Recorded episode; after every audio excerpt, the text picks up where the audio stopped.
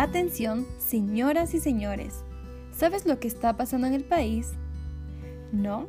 Pues te invito a instalarte en este segmento especial de economía.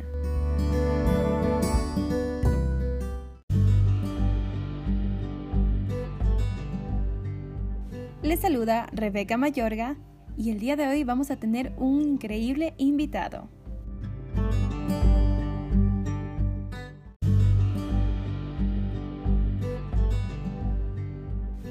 Él actualmente ya no reside en nuestro país. Su nombre es Sergio Décima y hoy nos va a comentar acerca de la realidad que está sucediendo en el país.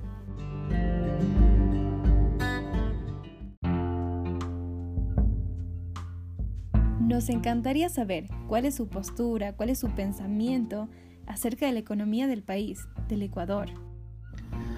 Bueno, acerca de la economía del país, creo que todos sabemos algo sobre eso, eh, lo que vemos en noticias y más que nada como, como persona joven puedo decir que teniendo acceso a redes sociales y, con la tecnología eh, permite que estemos en conocimiento de lo que pasa con el país, ¿no? Eh, y cómo nos afecta de forma directa e indirecta también después de tantos años, eh, el país sin duda alguna ha ido avanzando eh, en el ámbito económico y ha tenido sus tropiezos y podría decir que los tropiezos son más grandes que, los aciertos que ha tenido cada gobierno.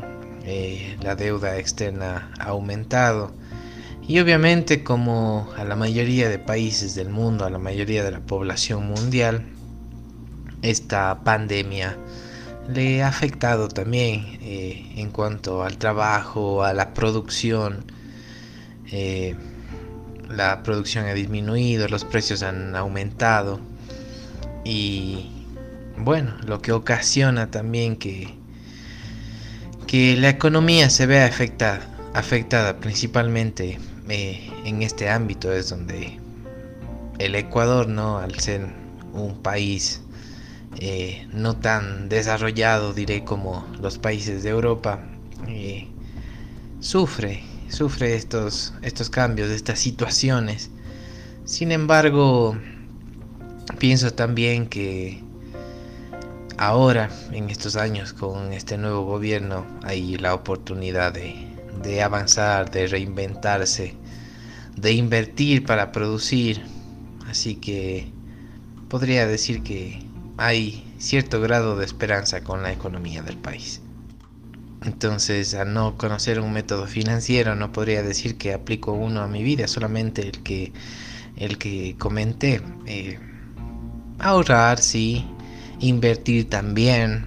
Eh, ahora en este tiempo, me parece que muchas personas están emprendiendo la necesidad eh, es grande y me parece que lleva eso, pero no podría decir que aplico ningún método financiero específico. Mi vida más que ese, ahorrar, invertir y no gastar más de lo que percibo de ingreso.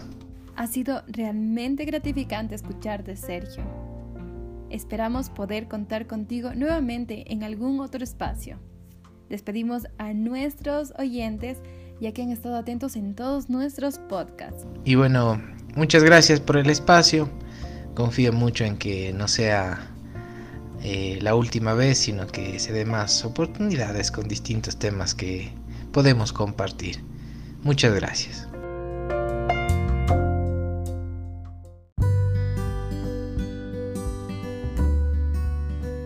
Y por último, queremos agradecer a la Universidad Estatal de Milagro que nos pone esos trabajos que nos hacen enriquecerse tanto en conocimiento como en destrezas. Estoy muy conmovida por estar aprendiendo cada día más.